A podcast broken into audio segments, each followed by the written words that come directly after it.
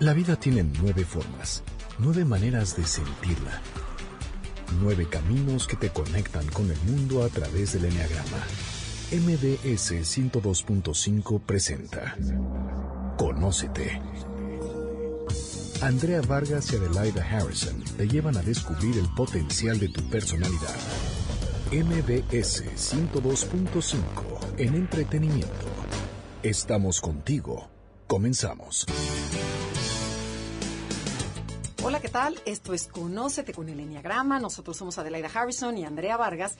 Y hoy tenemos un tema muy especial, el espejismo de la felicidad. O sea que se va a poner muy padre. ¿Cómo estás, Adelaida? Bien, gracias, Andrea. Encantada de saber si soy feliz o nada más. Es, es un, espejismo, espejismo lo que, lo que tengo. Bienvenidos a todos. El día de hoy tenemos con nosotros a Fabio Alejo, que es comunicador y terapeuta racional emotivo-conductual. ¿Cómo estás, Fabio? Muchas gracias, súper muy bien, muy feliz. Espero Qué que bueno. dure. No, sí, esperamos Sí. que Fabio ya ha estado con nosotros anteriormente, estuvo con el emocionismo, Ah, ¿no? así que es, estuvo padrísimo, fuimos a verlo y de veras este fue una experiencia muy agradable y ahí se nos volvió a ocurrir a invitarlo y nos propone este tema de el espejismo de la felicidad. Que decimos un poquito qué es el enneagrama. Así es, porque justamente el enneagrama describe las nueve maneras en que creemos o tratamos de construir nuestra felicidad. Ya me dirás si tiene algo que ver. El enneagrama es una herramienta que describe nueve maneras de ver, de pensar, de sentir, de comportarnos en la vida. Son los nueve filtros que existen para ver la realidad. Y bueno, el chiste es que conozcamos cuál es el nuestro y aprendamos a no, más bien a usarlo cuando lo necesitamos en vez de que él nos use a nosotros. Exactamente. Bueno, pero a ver, Fabio, vamos a empezar de lleno. Para ti, ¿qué, qué es la felicidad? ¿Cómo la, ¿Cómo la clasificas o cómo la describes? La felicidad tiene un fundamento de, de entrada biológico, porque es algo que se siente. Nada más que nosotros hemos convertido la felicidad en un concepto, pero en sí misma la felicidad es placer. ¿Es lo mismo que alegría? La felicidad es también parte de la alegría. Es un concepto compuesto, ahí te va. Es un como coctelito, por decir algo, que tiene un poquito de alegría, un poquito de paz, un poquito de tranquilidad, un poquito de éxtasis o de euforia, ¿sí? O de, o de excitación. Todo eso, todo lo que se siente bonito y bien en el cuerpo, es la felicidad. ¿sí? Pero hay muchas formas de vivirla, porque no toda la felicidad es, eh, está, es eh, digamos, exógena, viene de afuera, sino que hay una felicidad que viene de adentro. Que eso es lo importante. ¿no? Esa es la más importante. Entonces, la felicidad en, en definitiva sería vivir en el estado placentero y en el disfrute de la vida, en el goce por vivir. Ok. Eso sería la felicidad. Y la experimentas en todo el cuerpo. O sea, no nada más, porque hay gente que dice, experimento la felicidad en mi cabeza. Eso, esa no es la felicidad. La felicidad se experimenta en, el- en todas las células de tu cuerpo, ¿no? Dedos, manos, brazos, corazón, eh, o sea, hasta estás alegre, estás feliz, ¿no? Energéticamente emanas una cierta energía, ¿no? Bueno, hasta hay fotografías térmicas que acabamos de ver Andrea y yo, que la gente que está feliz produce una imagen, esas que son en amarillos, rojos y azules. Sí, la cámara Killian, ¿no? Se llama. Ajá. La felicidad es la que irradia Sí. más temperatura amarilla, o sea, sale amarillo y naranjo todo el cuerpo, Sí. a diferencia de todas las demás emociones. Sí, pero recordemos que el, el cerebro es la torre de control. Entonces, eh, sentimos las manos por el cerebro. Sentimos eh, los pies por el cerebro. ¿Sí? Y todos los cambios hormonales eh, por el sistema nervioso central. Entonces, la torre de control como cerebro es, digamos, la fuente donde llegan las emociones, llegan los sentimientos, llegan eh, las sensaciones al tálamo, y el tálamo las reproduce, hace una especie de transductor y les da una referencia conceptual en el cerebro. A ver, ahí te va a ver si Sí. Lo voy a aterrizar Sí, un poco. claro. Llegan las, los inputs que le llaman, o sea, las, las Las estímulos sensaciones, los estímulos. exteriores a través de los sentidos. Así es. entran al hipotálamo o, bueno, y los, al sistema límbico. Sí. Y el hipotálamo jala memorias y dice, ah, cuando recibo este impulso, yo produzco esta sustancia que genera tal emoción. Esto es tristeza. Por ejemplo, que a lo mejor a alguien ese mismo estímulo le produce alegría. Vamos a decir. ¿Sí está correcto? Eh, sí, pero es, eh, le falta información. Sí es correcto, pero le falta información. Porque los experimentos que se han hecho científicamente eh, hablando, y hablo por ejemplo de Joseph Ledoux, que es un- una persona que ha trabajado espe- específicamente con el sistema límbico, el centro del miedo, que es la amígdala, vemos que muchas veces los estímulos se pasan de largo del tálamo, ¿sí? Porque van directamente a la corteza prefrontal. Es donde viene la conceptualización de algo. Por ejemplo, tú estás en el coche y te acuerdas que dejaste los frijoles en la lumbre. ¿Sí? Eso no pasa, eso no pasa primero por el tálamo, ni pasa primero por la amígdala, ni por el hipotálamo. Eso pasa, va- es una construcción, una asociación de neuronas que sucede en la corteza prefrontal y se va entonces sí al, al, al, al hipotálamo, ¿sí? Para que genere los neurotransmisores de córrele que tengo que regresarme a la casa, ¿no? O la amígdala, se va a quemar la casa porque se van a quemar los frijoles. Ah, o sea, traduciendo, no siempre son estímulos externos, pueden ser internos también, que sería endógeno Así y es. exógeno cuando viene de fuera. Así es. Ok, entonces hasta aquí Sí, voy muy vamos bien. muy bien. Sígueme Ok, pero bueno, pero explícalo sencillito, no Tra- trata de no usar palabras porque si no la gente se La gente se nos va, se Sí, nos va este, a sí, marear sí, un sí. poco, ¿verdad? Exacto, no. Sí, yo, yo no soy este neurólogo y creo que tampoco el programa es para neurólogos. ¿no? Exactamente. Entonces, es para la gente que va en su coche y que quiere pasar un momento agradable, Exacto, que quiero aprender sí. algo. Voy a hacer un planteamiento. Eh, la felicidad es un concepto que perseguimos. Voy a ser feliz cuando me case. Voy a ser feliz cuando mis hijos los vea a todos casados, cuando los vea recibidos. Voy a ser feliz cuando tenga mi coche y mi casa, cuando me titule. O cuando alguien cambie. Cuando, ¿qué, perdón? Ah, cuando mi marido cambie, o mi cuando marido mis O cambie. cuando hijos se se me muere el hombre, o cuando, se, cuando me divorcie. O sea, también es del lado negativo, ¿no? Ok. Entonces el problema es que tú te planteas un escenario a futuro que para ti va a ser la felicidad y te llevas uno, dos o tres años en llegar allí.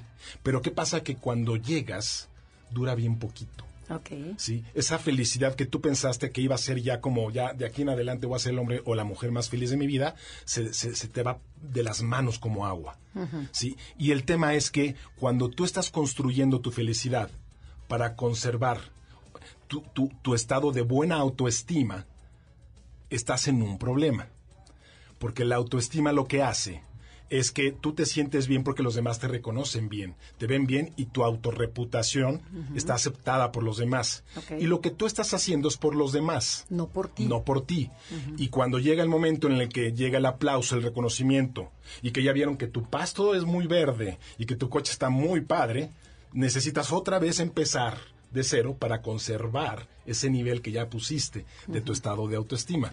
Y que además se vuelve más complicado porque exacto. siempre la vara va más alta. Pero porque lo estás haciendo en función de los demás. Así es. O sea, buscas el éxito, buscas la felicidad en función de que me aplaudan. En función de que me vean. Ajá, que me vean y que me aplaudan, pero Sí. no porque yo, porque a mi cuerpo lo llena. O también, o hay una combinación. Eh, hay una combinación, pero el tema es que culturalmente estamos educados para que los demás nos vean y nos reconozcan y, y formar parte de, encajar en. Y desde jovencitos, ¿eh? desde los adolescentes, hacen cosas a veces muy neuróticas por pertenecer. Y de grandes lo seguimos haciendo. Pero a ver, una pregunta, aquí te quiero parar tantito. Tú Sí. eres neurólogo, ¿verdad? Y sabes mucho de neurociencias. Bueno, no eres neurólogo, sabes Sí. mucho de neurociencias. Eso sí, psicoterapeuta, así es. Eh, el ser humano está hecho para pertenecer, porque si no te mueres, o sea, es uno de los preceptos biológicos del ser humano. Si no, si no perteneces, no eres parte del clan, te corren del clan y te mueres. O sea, biológicamente estamos configurados así. Sí. Entonces, hay que estar conscientes de que biológicamente hay una fuerza que nos lleva a pertenecer. relacionarnos, ¿no? Entonces, tampoco podemos, porque yo lo que veo ahora es que dicen, ay, es que no es necesario pertenecer, no. Biológicamente sí es necesario. ¿Cómo logro esa pertenencia sin basar en los demás mi aceptación? No sé si me Es que no sé si te entiendes, y yo te entendí muy bien, pero el tema con el pertenecer, es decir, las emociones primitivas ya no aplican en, la- en la- en el momento actual en el que vivimos. Es decir, también primitivamente corríamos frente a los leones, pero ya no hay leones aquí. Los leones que hay son este precisamente concepto de autoestima, de necesito reconocimiento, necesito que me quieran, necesito que eh, ser aceptado, que me aplaudan. Esos son nuestros leones actuales. Y los Pe- buscas igual. y los buscas igual, pero el cerebro te manda la información al hipotálamo y al, a- al cerebro primitivo como si eso realmente fuera una necesidad de supervivencia y cuando te borran del Facebook, ¿sí? Es como si te corrieran Es de la te cueva. corrieran de la cueva. Exacto, y Ajá. sientes que te mueres. Pero ese era mi punto. ese sí, hablando de lo mismo. Completamente de acuerdo. El tema es que actualmente una persona puede vivir aislada, ¿sí? Sin eh, perder la vida. Una persona puede vivir aislada y puede vivir años en la selva sin necesidad de autoestima, sin necesidad de gente, sí, siempre, siempre y cuando sepa de botánica, sepa de hidroponía, sepa leer el cielo y sepa eh, auto, ser autosuficiente. No necesita nada más. Esto sí también puede funcionar. Es decir, es como una, es una, un punto de vista diferente a lo que tú planteabas. Sí es cierto, sí estamos nosotros regidos por el sistema eh, límbico, pero también tenemos razonamiento. Claro, o sea, el, el planteamiento sería movernos del lugar. Sí. Y el chiste Sí, es que sí. nos digas cómo. Ajá. Estamos en Conócete con el Enneagrama. Visítenos en Facebook, Enneagrama Conócete, o mándenos un tweet. Arroba Conócete MBS. Estás escuchando el podcast de Conócete con el Enneagrama. MBS 102.5. Ya estamos de regreso en Conócete con el Enneagrama y estamos hablando el día de hoy del espe- espejismo de la felicidad con Fabio Alejo. Fabio, te tengo una pregunta. Ahorita que tú, bueno, ¿querías decir algo antes? No, no, no, está bien. Ok. Tú estabas comentando que nuestros leones hoy en día es a pertenecer, el Facebook y demás, todo lo que buscamos que no necesariamente necesitamos para sobrevivir y que alguien puede sobrevivir en la selva. Últimamente he escuchado a mucha gente que empieza a cuestionarse a la sociedad y pertenecer a la sociedad en esa línea y de repente te dicen, de hecho, escuché a una señora dar un consejo, no voy a decir quién, a mi hija, que tiene un bebé de un año, que le dijo, mira, si de verdad quieres que tu hijo no tenga esos problemas ni esos traumas de pertenecer, de querer quedar bien con los demás, pues edúcalo en tu casa. Aíslalo. ¿no? Aíslalo. Entonces digo, esa es la solución verdadera a la autoestima, Claro, y que se aplica a cualquier para ser que humano. seas feliz, porque si ya no tienes que pertenecer y ya nadie te está bulleando, ya nadie te critica, pues vas a ser feliz. ¿El ser humano puede ser feliz encerrado en una casa o aislado en la mitad del bosque? Es muy complicado que eso suceda, porque el hombre es gregario. y, y también cuando tú te aíslas, eh, dejas de generar habilidades sociales, y más para un niño. Ok. Entonces, si, si es un niño que están preparando para vivir en Marte, ¿sí? O lo van a mandar Ok. a la velocidad de la luz a cápsula, pues sí. Pero estás en un planeta con 7 mil millones de habitantes y eventualmente lo que haces con un niño al aislarlo es eh, que pierda habilidades sociales. ¿sí? Y llegará un momento en el que a lo mejor estás creando sin saberlo a un pequeño psicopatita. Claro, y estás aislándolo Pues en sí, la mitad no, del no, mundo. no, no es nada buena idea. Pero sí Ok. como elección, tú puedes tener 60 años y decir, bueno, a ver, ya, ya, ya me cansé de vivir en la Ciudad de México, me voy a ir a vivir a un bosque. Sí, y eventualmente dos veces, al- una vez al mes voy a ir a, a algún lugar. Pero hay personas que son anacoretas. Y generalmente son personas que se guardan en la oración, en la reflexión. Hay muchos eh, gente lamas que hacen esto y, personas que han llegado a cierto tipo de sabiduría en el cual el mundo les hace ruido. ¿Sí? Pero no necesariamente te tienes que aislar. Puedes tú decir, por ejemplo, si te- voy a cumplir 60 años y voy a hacer lo que a mí me gusta, me vale gorro ya. La sociedad, que si se usa, que si no se usa, que si la moda, ya eres más tú, ya contactas con tu esencia, ya no estás preocupada por el qué dirán. sí. ¿no? Entonces, sin tenerte que ir. Claro. O sea, ya no me importa el león que me va a criticar. Dices, ¿y and so? O sea, ¿qué tiene, sí. no? Sí, Andrea. La- aquí la diferencia es me cómo va a regañar. vives. Sí, Andrea, Sí, pero, pero- pero, espera. Aquí es como lo vives. Ajá. Sí, porque puedes tener 60 años, ir a las fiestas y este, ir con los amigos, tomarte un, un traguito con... Pero es cómo vives tú las relaciones sociales. Si las vives con ansiedad porque quieres quedar bien y quieres eh, ser aceptado, estás en un problema. Claro. Si te, te reúnes con las personas solo por el simple hecho de disfrutarlos, Es entonces lo vives de otra forma y lo disfrutas y escuchas a la gente y te diviertes y cuentas tus chistes, chistoretes y todo. Pero es muy diferente Claro. de La la, forma postura. como tú enfrentas a la sociedad. Sí. O sea que lo único que tienes que cambiar es a ti mismo, tu manera de ver la, la sociedad, los leones o las amenazas que ves normalmente. Sí, es cambiar, es eh, conocer tus eh, pensamientos, cómo fue tu aprendizaje, conocer tus creencias y modificarlas. Las que ya no te sirven, desecharlas, es decir, tengo que agradarle a todo el mundo y las nuevas, acoplarlas. Me gustaría caerle muy bien a todas las personas, pero no importa, puedo vivir sin eso. ¿Por qué? Porque puedo ser feliz estando con, con las cuatro personas que me acompañan, ¿no? O con mi familia, X. Claro. Pero es cómo vas tú a reestructurar tu escala de valores, tu prioridad de valores. tu administración del tiempo para esta prioridad de valores, todo ese tipo de cosas. Y eso tiene que ver mucho con tu concepto de felicidad y con tu concepto de autoestima. Y a ver, Hacia allá a- iba. hacia esa vamos, sí. ¿Qué es la felicidad? No, ¿y qué es la ¿Qué es la autoestima? autoestima? Ok, la, la felicidad, como decíamos al principio, ¿sí? viéndolo de forma eh, grandilocuente, es el bienestar. Ok, sentirme bien. Sentirte bien. Ok. Alegre, contento, en paz, tranquilo. Sí, que dices, tiene poquito de todo, ¿no? Tiene Lo que sea que todo. quiera decir para Sí, cada quien. Así es. Es una para todos, ¿no? ¿Verdad? Cada quien tiene un concepto Cada- diferente. Dependiendo de sus creencias, sus valores, sus objetivos. Ok, Sí. entonces Pero- no podemos empezar. Es que estoy pensando que la gente siempre quiere que seas feliz, pero a su manera, ¿no? Claro, Entonces, quien- Ve al cine porque te vas a hacer bien feliz. Sí, dices, a mí me No da felicidad gusta el eso, a cine. ti no te da Claro, felicidad. entonces también tenemos que aprender a respetar a los demás y su concepto de felicidad. Exacto, Como un niño cinco que no, lo que no quiere es ver gente. claro. ¿No? Ok. Bueno, ahí vamos de la mano. Entonces, ¿cómo describes la autoestima?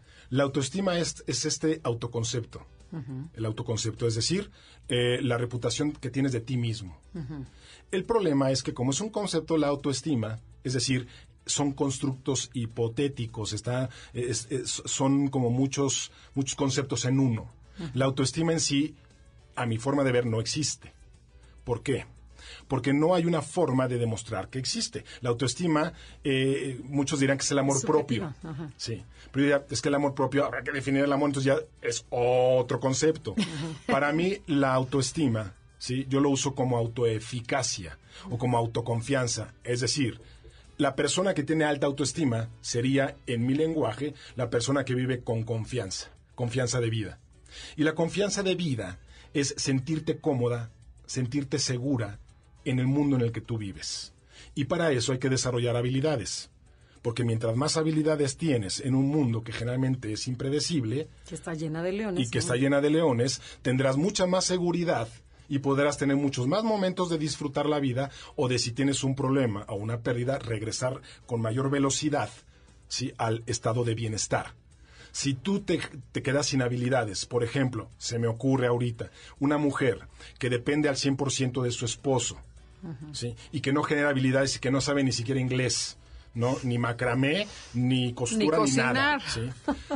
¿Qué pasa? Que entonces esta mujer vive con la tensión de fondo, con la ansiedad de fondo de qué va a pasar si algún día me abandona mi marido. ¿sí? Y esto se convierte en un estímulo que no la va a dejar ser feliz. Porque no ha generado eh, habilidades. Entonces, ajá. su, auto- su autoestima, si lo hablamos en términos de autoestima, está, está eh, tocada de muerte. Ajá. Está endeble, está frágil el día en el que a ella le falte el marido, ¿sí? Pues va, a pues, lo va a demandar, le va a quitar los hijos, lo va a chantajear, se va a enojar, porque no es posible que yo no pueda vivir. Yo necesito vivir, pero no genero habilidades para, para prepararse ante eso. Y eso es el concepto que yo eh, tengo de autoconfianza y autoeficacia. No voy a generar autoestima para sentirme más fregón que él, ¿sí? O, o- o- o- o menos fregón que él. No la voy a, eh, no para competir con las demás personas. Vamos, ni siquiera competir conmigo mismo. Simplemente el concepto de autoconfianza es, ¿esta vida para qué es? Para, para disfrutarla. ¿Qué tengo que hacer para disfrutarla? Enfrentarme a los problemas con arrojo y con técnicas y herramientas que me lleven a resolver todos esos problemas que me van a poner la vida para seguirla disfrutando. Así es que voy a aprender a hablar inglés, voy a aprender este eh, hidroponía, voy a aprender habilidades que me den trabajo cuando me quede sin chamba o cuando me, me corten o se vaya el marido. Todo ese tipo de cosas te van a hacer sentir segura. Eso podríamos llamarlo una alta autoestima, pero yo lo llamaría más bien autoeficacia y autoconfianza. Es decir, que no te estás midiendo ni te estás comparando. Ok, yo ahí estoy de acuerdo contigo, pero ¿qué te parece cuando, por ejemplo, conoces a una persona que en apariencia se ve muy segura, muy aquí Juan Camaney, y tú dices, no, tiene una autoestima altísima, qué bien habla, qué bien se viste, qué bien todo. Le rascas tantito y tiene, o sea, está llena de miedos. Sin embargo, tiene muchas habilidades. Tiene eh, habilidad social, a lo mejor. Ajá, y a lo mejor tiene muchas habilidades aprendidas como inglés, francés, macramé, todo lo que tú decías, pero para mí esa persona no tiene autoestima o no tiene seguridad. Sí es eficaz, pero no, no tiene lo que yo llamaría autoestima. O sea, tú dices que la autoestima te la da las herramientas que vas aprendiendo durante la vida. Sí, pero no te, Para poder enfrentar la vida, ¿no? pero no te la da la gente. No, El- tú, ah, sí, tú claro. las vas logrando, El ¿no? problema es que esta persona que tú describes, que es, este, pues no sé, un cuate acá con un cochezote, Exacto, un tres labia, este, todo, todas las chavas así lo ven, de, no, pues yo quiero con él, pero él está desarrollando todo eso para ganarse la autoestima a través de lo que la gente diga de él. Entonces no es una autoestima real, es una falsa O sea, autoestima. Ok, perfecto. Ok, entonces Sí. la autoestima real sería que yo desarrolle aquellas habilidades que yo creo desde mis necesidades, más bien desde mi percepción que necesito. Siempre, Por ejemplo, en el caso de esta señora que dice, me muero si mi marido se va, Pues lo que le va a dar seguridad y certeza es hacer algo para no sentirse así.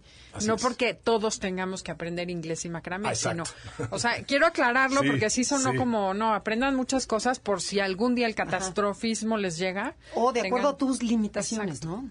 O sea, ¿qué área no dominas o en qué área sería si me Exacto, pasa donde esto, tú ¿no? te sientes inseguro, Sí. en vez de buscar que alguien más te dé aquello que te falta, ya sea aplauso, dinero, manutención, dátelo tú para no necesitar depender de nadie. Sí. ¿Eso es lo que refe- yo te te, diría, refieres? Adelaida, nunca desperdicies una oportunidad de desarrollar una habilidad. Claro. ¿Ok?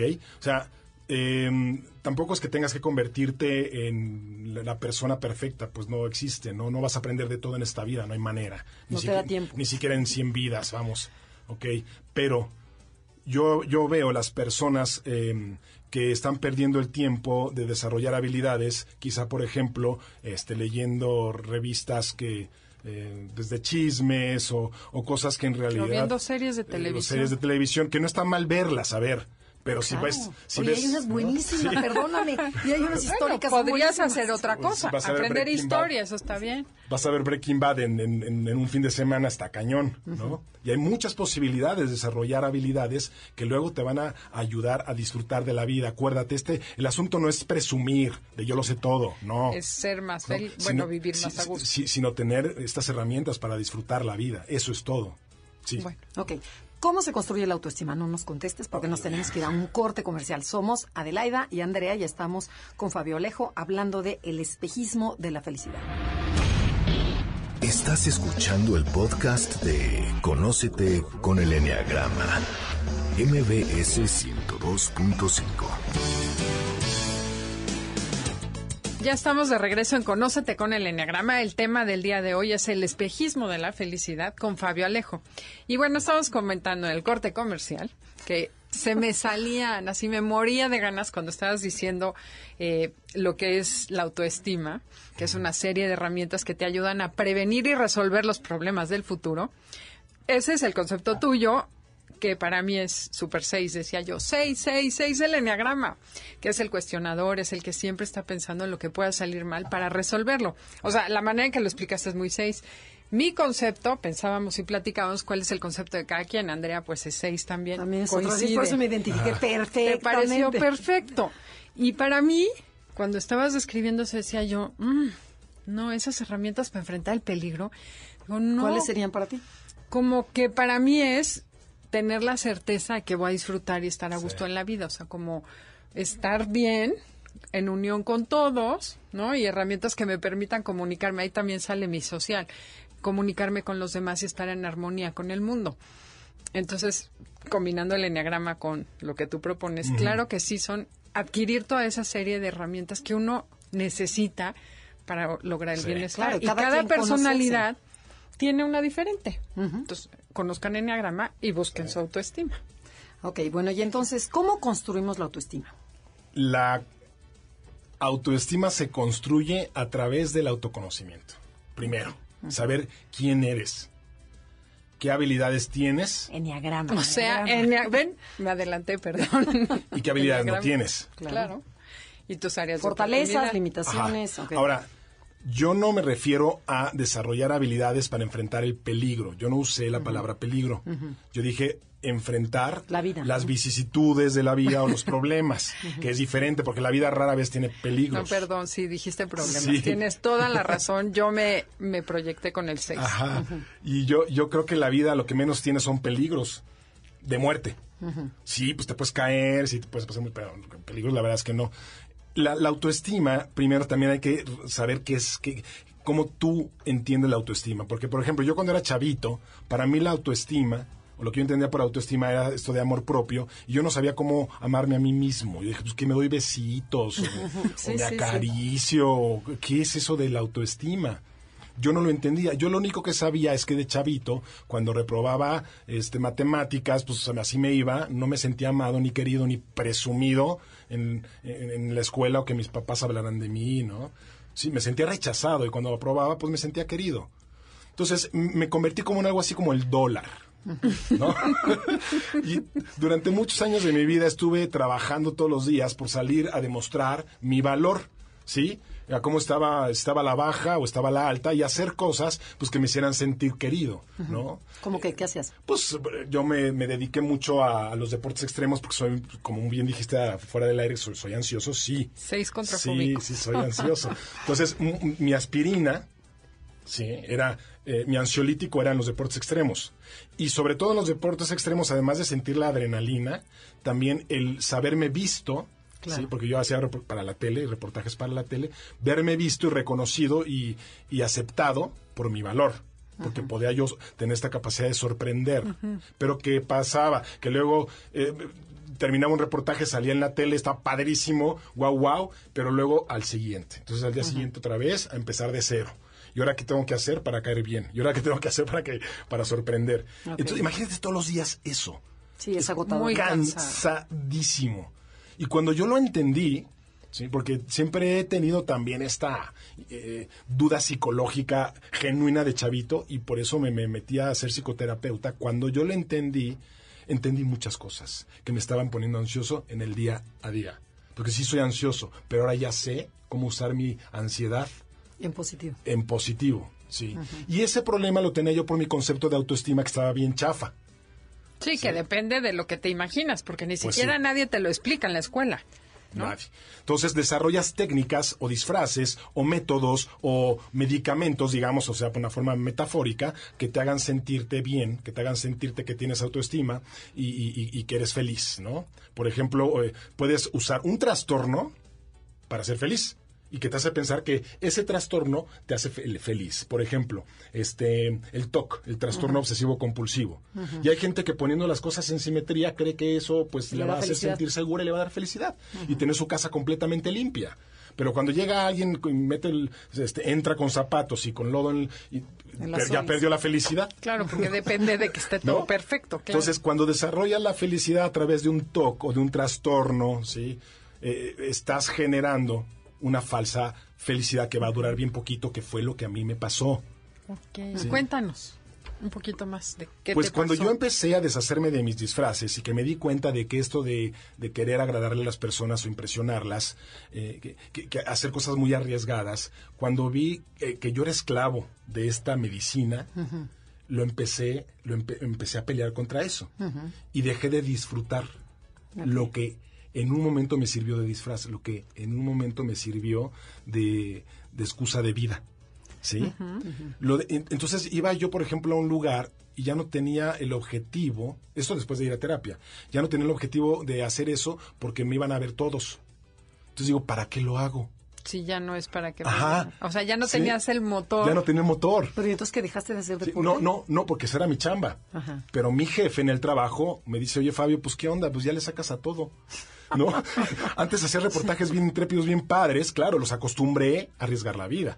Claro, Y los inconscientemente arriesgabas la vida. Los, los acostumbré a mi autoestima, así, a mantener un nivel de autoestima alto a través de, de- de- de sorprender a mi público. Pero a ver, ahí tantito un corte. Sí. Cuando, cuando estaba haciendo esos reportajes, ¿eras feliz? ¿O era aparente? No, Te no. anestesiabas. O, dura- o duraba Sí. muy poquito. Eso me Estabas anestesiaba. anestesiada, Sí. anestesiabas tu angustia. Sí, claro. Y te das cuenta, ¿sabes por qué? Porque en el día a día vives ansioso, porque no duermes bien, porque no duermes tus ocho horas, o, o estás comiendo ansioso, comes súper rápido, ya te acabaste la comida y, y- y ni lo disfrutaste. Entonces, e- eso pasa. Ok. Cuando, cuando vives de forma ansiosa y, y usando tus trastornos o tus tipos de personalidad como en el enneagrama para conseguir la felicidad. Sí.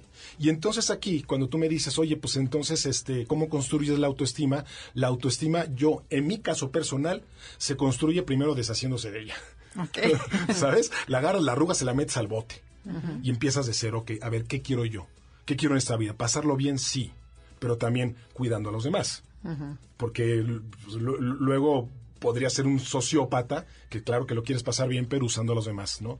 Entonces, mientras tú empiezas a conocerte y a, a trabajar estas cosas que no tienes, estas aptitudes que no, que no tienes para ser feliz, tienes un proyecto de felicidad.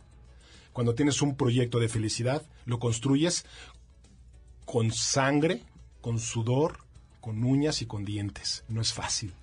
Sí, pero a ver, vas construyendo a través de que vas venciendo los miedos. Así ¿no? es, así O sea, es. cada miedo que te enfrentas, a lo mejor nosotros porque somos seis, a lo mejor, a ver, Adelaida ahí in- interviene, ya se está durmiendo. Oh. ya está aburrida del tema. No. Pero no, por ejemplo, pon tú, si te dices, este, me da miedo ir sola a la India. O sea, porque te, te imaginas todo lo que... Deja tú a Cuernavaca. Bueno, ok. no, no, Cuernavaca no me da miedo. A ti no, pero a mucha gente habrá miedo que le da ir a la calle sola. Bueno, ok, Sí. ok, o al centro sola, o sea, por ejemplo. Sí. Eh, conforme vas venciendo los miedos, tu autoestima va creciendo, según yo. Sí. Si vas logrando hacer una capacidad que antes no tenías desde un niño, que se amarra las agujetas, Sí. dice, yes, sí, ya pude. O sea, ya vas creciendo la autoestima en el niño, porque ya puede él solo. Desde poner la mesa, desde, o sea, cualquier cosa que no podía y que ya puede por él mismo, eso vas creciendo, ¿no? Sí. Pero también tiene que ver con lo tuyo o no. No, sí, es que eh, aquí es cosa de términos. Ok. Yo no uso la autoestima porque la palabra autoestima algo significa en la mente de cada persona. Y yo hice una encuesta, eh, la hice en Facebook, no, tampoco soy investigador, pero la mayoría de las personas se les sube la autoestima en, en relación a los demás.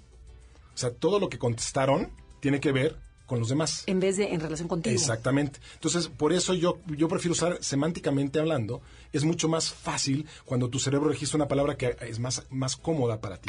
Y Yo uso la palabra confianza. ¿Sí? Confianza de vida. Vamos, no me tengo que dar besitos, ni decir, ay, cómo me quiero, o cómo me estimo, o qué tengo que hacer para estimarme. Sino, tengo confianza en vivir. eso, eso, eso es para mí la autoestima. Pero y también, te alta. tiene- y también te tienes que querer, ¿no? Yo o sea, también tienes que dar algo. a papachos. Que dices, claro, vamos juntos. ¿Qué es un apapacho?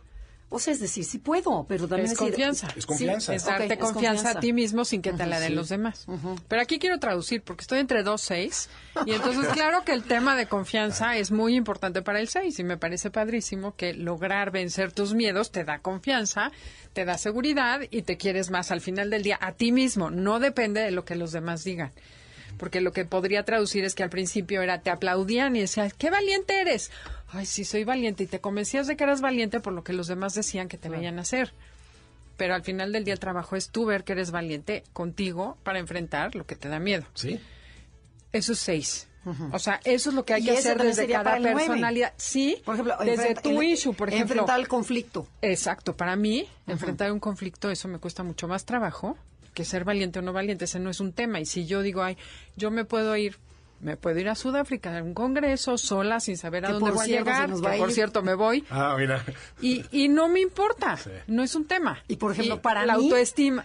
Para mí Ella me dijo, no, dije, no, o sea, dar una conferencia en inglés, Sí. sé inglés, pero no me siento lo suficientemente capaz Claro. para dar una conferencia en inglés. Bueno, mira, aquí mi socia se nos va a Sudáfrica a dar el enneagrama allá. Sí. Le digo, "Me- mis aplausos, o sea, Y no es un tema para mí, eso es lo que quiero decir, porque yo no me siento súper feliz, o sea, wow, qué autoestima, o sea, sí me gusta, pero creo que mis retos en la vida son otros. Entonces, lo que quiero es aclarar nada más, que cada quien se plantee, o sea, no se trata de que todos salgan a vencer miedos ahorita, sino plantearse algo que dijiste y dejaste pasar rápido, un proyecto de vida.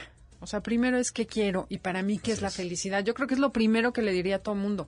No planeas y no hay viento a favor para el barco que no sabe a dónde quiere ir. Entonces, no es tanto que tengamos que vencer este miedo. O sea, no estamos dando receta de cocina. Sí. Lo que está haciendo Fabio es compartir su experiencia para que todos los demás vean qué necesitan y vayan por ello. Y no dependan de la opinión de los demás. Porque luego van a decir, ay, no, pues que Fabio dijo que los tipos 6 sí le pueden ¿no? hacer caso. Bueno, sí, al los- 6.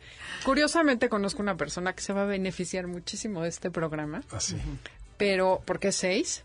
Entonces, ¿Se supone que toda la gente que nos está escuchando ya sabe que es un 6? eh, No. no. pero podemos No, decirlo. exacto. o sea, para los que no nos han escuchado, el 6 es un, lo conocemos como el cuestionador o el leal. El responsable son personas que buscan certeza y seguridad ante todo lo que sucede porque creen, su creencia básica es que el mundo es un lugar inseguro, porque no tuvieron la certeza que necesitaban cuando eran chicos. Y van buscándola primero, quedando bien con los demás, venciendo su miedo de manera muy contrafóbica, o sea, atacando el miedo para no sentirlo, o obedeciendo y siendo súper miedosos, precavidos, cautelosos y catastróficos. Entonces, esos son seis. ¿Te suena? Algunas cosas sí. Entonces, bueno, eso es lo que mueve a esa personalidad. Y todo lo que hace es en función a eso. Y claro, cuando ese miedo básico que dices, me da miedo la vida, al final del día logras vencerlo, pues claro que tienes una autoestima maravillosa porque lograste acabar con ese miedo que te movía en la vida. No, y lo convertiste a virtud, a confianza.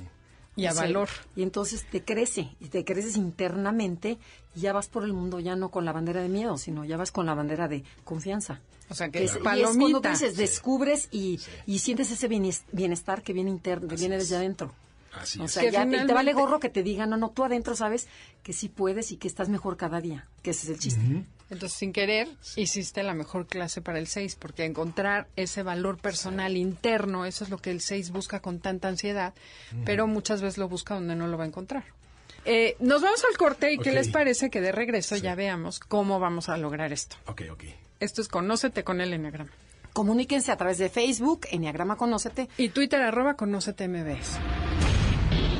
Estás escuchando el podcast de Conócete con el Enneagrama. MBS 102.5. Ya estamos de regreso en Conócete con el Enneagrama. Estamos con Fabio Alejo y esto es MBS Radio. Somos Adelaida y Andrea y estamos hablando de el espejismo de la felicidad. Entonces, Fabio, platícanos. Em, Bueno, el espejismo de la felicidad, si no nos escucharon desde el principio, es esa felicidad que cuando la planteas en un futuro, ¿sí? que voy a ser feliz cuando pase algo, ¿sí? por ejemplo, estudiar este, una maestría o casarme o bla, bla, bla, llegas y se, se- se- se deshace. se evapora. Se evapora como cuando vas a- en el desierto. Sí, Sí, es un desierto, es un espejismo. Llegas ¿y cuál era la felicidad? Ok, el problema aquí está en cuáles son tus objetivos y cómo tú construyes la felicidad. Claro. Porque hay objetivos neuróticos. Y eso sí me importaría que quede como bien claro. Un objetivo neurótico te podrá llevar más que a la felicidad, a la desdicha y a la amargura. Claro. Por decirte algo, voy a. Yo quiero que se convenza Laura de que yo soy hombre de su vida. Y, la- y- y ella no lo sabe. ¿no? Además está casada. Ah. Y mi proyecto de felicidad es casarme con Es- Laura. Exactamente. No, bueno. Entonces, ese es un proyecto de felicidad neurótico. Porque eh, eh, esto incluye hacerle daño a otras personas, ¿sí? Incluye eh, llenar eh, vacíos existenciales que, que incluso no necesitas llenar, ¿no? Eh, cuando tú construyes la felicidad, es cuando vas a desarrollar, como ya lo hemos dicho a través de todo el programa, habilidades que te lleven a sentirte seguro en la vida para que sea disfrutable. O no nada más seguro, sentirte cómodo en una vida Sí, cómodo sería que además que además es una vida que es muy linda, que es muy buena. Voy a tratar de traducir a ver si entendí Sí. bien. Por ejemplo, para mí la felicidad, tú estás diciendo que ponerla en un futuro es súper neurótico. Podría ser que la felicidad sea que disfrute lo que estoy haciendo hoy. Es que allá, allá vamos. Y hacia allá va, adquiriendo- hacia el Hacia presente, allá ¿no? vamos. Perdón. Sí. Pero el proyecto de vida sí me gustaría. Ajá. ¿Cómo le hacemos para poder lograr eso? Es como es un proyecto de felicidad, es un proyecto que incluye el cómo cómo cómo lo haces todo Ok. y cómo vives tu vida cotidiana. Porque ahí te va, estamos distraídos. Muy distraídos. Entonces vas en el coche distraída, aburrida, pensando en tus problemas, cómo le vas a hacer para ca- este, con los hijos y la escuela. y el Entonces se te van cosas padrísimas e importantísimas. ¿Sí? Estás en la fiesta infantil con tus hijos y se te va el jugar con ellos. Por, por andar contestando el, el celular, O ¿no? por andar este, comadreando, por ejemplo, ¿no? Entonces, pensamos que la felicidad es algo que va, va a llegar después, pero en realidad es algo que está ya aquí. Entonces, no tienes que construir en este sentido estricto, no tienes que construir la felicidad, sino recuperarla. Porque cuando éramos chiquitos ya éramos felices. O sea, vivías en el sí, presente. Entonces, totalmente. pues nadie te, nadie te sacaba el columpio de la alberca, del sub y no, no te evaluabas con nadie, no veías a ver qué niño se, se divertía más que tú. Pues no, Sí, estabas receptivo a la vida, Estaba ¿no? recep- eso, estaba receptivo a la vida, pero lo perdimos. Entonces lo convertimos en caminos largos cuando teníamos los atajos. Ahora voy a ser feliz, pues cuando, cuando eres niño, cuando pase de año. ¿No? Cuando me haga mi cumpleaños, cuando este Laurita me pele, cuando le pueda yo este enseñar a mis papás que sí valgo a través de terminar mi- mis estudios y, y bueno, se vuelve en algo ta- tan lejano y tan inalcanzable que llegas a los 80 años, no sé, y como como decía este el escritor argentino Borges, no, pues no fui feliz. En realidad ha pasado tantos años y no le di al clavo. ¿Pero por qué? Porque la felicidad, en realidad, y aunque suene muy trillado, Estaba. es- ahí estaba, ahí estaba, al alcance de todos. Estaba en, el suceso inmediato, ¿sí? De la naturaleza, ¿sí? Del arte, de las personas, de la comida exótica, de los paisajes, de las lecturas. Pero De las risas de los niños, de todo. ¿no? y- pero estábamos distraídos en el proyecto de, no, no, a ver, no, no, esto no es la felicidad. Yo voy a ser feliz cuando El futuro. ajá. a cuando tenga mi casa, cuando tenga la aprobación de mi suegra, cuando, y ese, es- ese es el objetivo neurótico, la falta de autoestima o de autoconfianza que te aleja de la felicidad. No sé si me explique. Sí, sí, sí, sí, perfecto. Tengo una amiga que, que decía que, bueno, que su novio le dijo, bueno, mi plan de vida es casarme contigo, pero primero me voy a ir a estudiar maestría solo, de primero va a trabajar, y ahora que regresó, ella ya, ya consiguió otro- otra persona. O sea, este lo planeó tanto, pero la abandonó.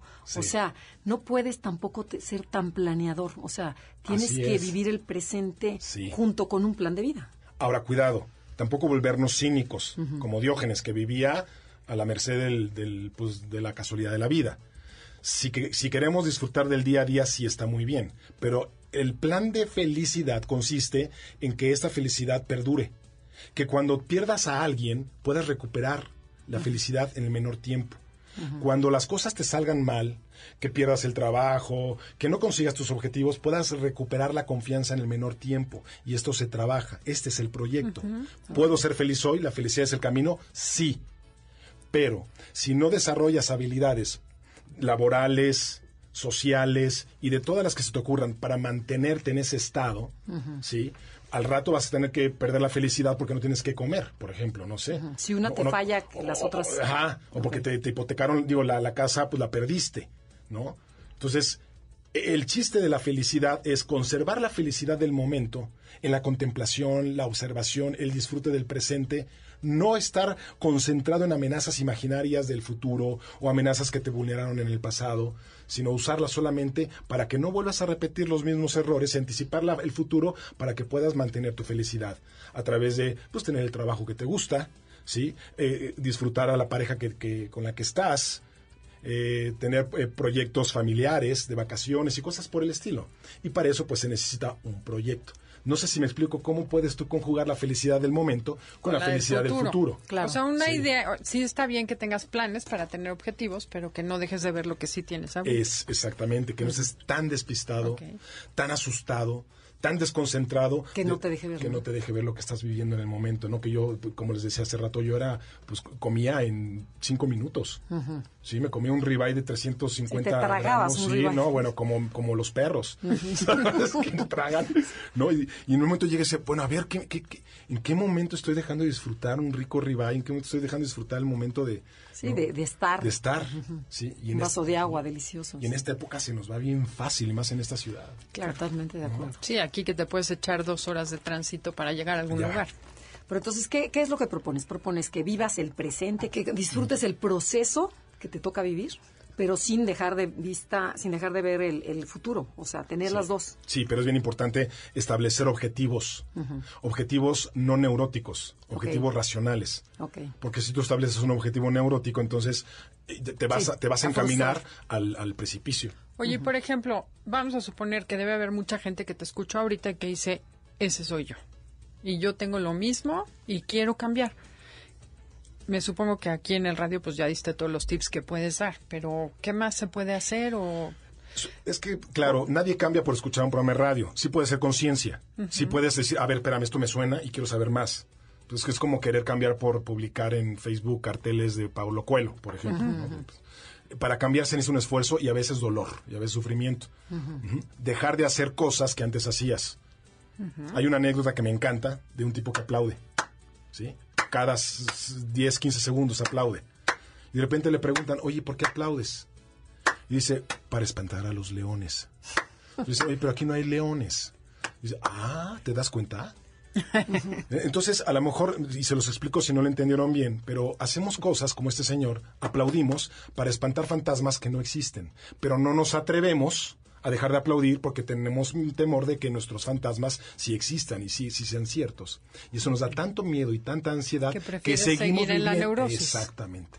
Y seguimos viviendo, viviendo en esa neurosis, en ese miedo, con objetivos neuróticos como tengo que supervisar todo 20 veces para salir de casa de vacaciones a gusto y voy a desconectar todos los cables y todas las cosas que hay y me voy a regresar cuatro veces. Ya vamos en la pera, pero a mi amor, regrésate porque creo que dejé conectada la, la, la, este, la estufa. Lavavajillas. Lavavajillas. Entonces, hay que dejar de aplaudir. Ok. Hay que dejar de, de hacer estas cosas que sigues haciendo de forma automática para evitar catástrofes que no existen, que mayormente nunca llegan. Y eso se establece a través de permitirte enfrentarte a los miedos. ¿Cómo? Desarrollando habilidades. Ok, y a ver, y si tienes un hijo chiquito que tú todavía quieres darle autoestima, ¿cómo lo haces? Y tenemos un minuto para rapidísimo. A, los hijos, cuando su cerebrito todavía es muy pequeño, la mejor forma de darles seguridad es poniéndoles el ejemplo de cómo se afronta la vida. ¿sí? Y jugando con ellos, y escuchándolos, y explicándoles cómo es la vida, de- no de forma arbitraria. de, es porque soy tu padre o es porque soy tu madre, Claro. sino que construya la realidad a través de sus propios procesos pequeñitos mentales. ¿Sí? Y tú le vas explicando, ¿sí? y él te hace preguntas y tú le preguntas. Eso se llama construcción. Construcción de vida. Y a un niño eso le da mucha seguridad. A un niño no le da seguridad que le pegues. Y que le digas, hiciste mal, eres malo. Sí. Qué bien. Oye, ¿y dónde te pueden encontrar? Bueno, miren, yo estoy eh, dando eh, psicoterapia en la calle de Francisco Petrarca, yo aquí en, en Polanco. Entonces, eh, si una persona o si alguien quiere eh, a- acercarse a mí, yo les voy a dar un teléfono. eh, el 55 34 30 51 51 es un teléfono celular Repítelo, repítelo. 55 34 30 51 51. No todas las personas están listas para un proceso psicoterapéutico. A veces se requiere de, de- de- de- de- de más tiempo para que las personas entiendan por qué lo necesitan. Entonces, yo construí una, una obra de teatro que también es conferencia, es performance, que se llama Emocionismo. Y es una, es una obra tipo stand-up, ¿sí? entre stand-up comedy y stand-up academy, ¿no? En, el cual yo explico cómo funcionan las emociones en nuestro cuerpo, eh, qué es esto de la autoestima, manejo el concepto que manejamos hoy de autoestima y de autoconfianza y de felicidad, y les doy a las personas herramientas para que aprendan a ser sus propios terapeutas pero esto lo hago de una forma atractiva, divertida, ha- hago dinámicas, juegos, uso multimedia, actúo. Entonces es algo que, que a la gente le está gustando mucho y que se salen con, con un regalo. Claro. Se llama emocionismo, es todos los sábados a las 12 del día, todos los sábados a las 12 del día, en Francisco hoy. Petrarca. Obviamente hoy no. Sí, pues entonces al que sigue. Francisco Petrarca 258, interior 1. Está a, tres, a dos cuadras de Liverpool. de- No, y vayan, no, sábado en la mañana no tienes nada que Sí. hacer. Qué mejor regalo que te puedes dar a ti mismo, ¿no? Mejor Sí, inversión. está- Está, está- muy divertido. Yo creo que les va a gustar mucho. Yo no es que- hasta ahorita no he tenido quejas. Y como lo escuchan, es un actor el hombre. O sea, aquí baila y grita y brinca y todo. O sea, que no, no se lo pierdan de veras, está Soy padre. bastante histriónico, sí. Pues muchas gracias por invitarme a su programa. Me siento honrado y me da mucho gusto hablar con un público conocedor. Y este. Al contrario, nos da pues, muchísimo ojalá gusto que hayas sí. venido y de verdad creo que ayudaste a muchas personas en el auditorio. Sí se puede cambiar, sí puedes hacer algo por dejar de sufrir y bueno, el emocionismo puede ser un camino. Es una forma de acercarte a la- al autocuidado mental. No, gracias a ti, Fabio. Y gracias a todas las personas que nos escuchan en Europa, en Estados Unidos, en, en Centroamérica. O sea, no sabes qué cantidad de gente te est- está escuchando este programa. Pues saludos a todo el mundo entonces. Sí. Sí. Sí. Y, gracias. a aleikum. los- sí, gracias, Janine. Gracias, Felipe. Y nos vemos hasta la próxima. MBS 102.5 presentó Conócete. Andrea Vargas y Adelaida Harrison te esperan en la siguiente emisión con más herramientas para descubrir tu personalidad a través del Enneagrama. MBS 102.5 en entretenimiento. Estamos contigo.